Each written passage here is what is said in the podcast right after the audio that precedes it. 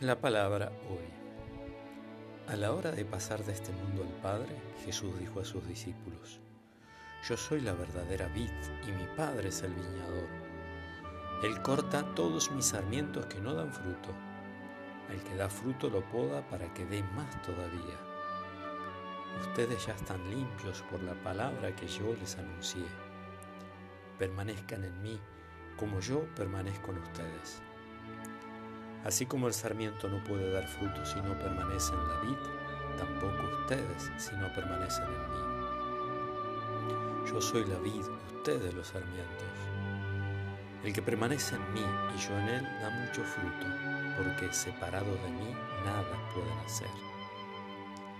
Pero el que no permanece en mí es como el sarmiento que se tira y se seca. Después se recoge, se arroja el fuego y arde.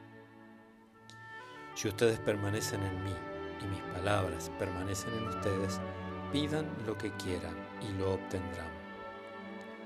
La gloria de mi Padre consiste en que ustedes den fruto abundante y así sean mis discípulos.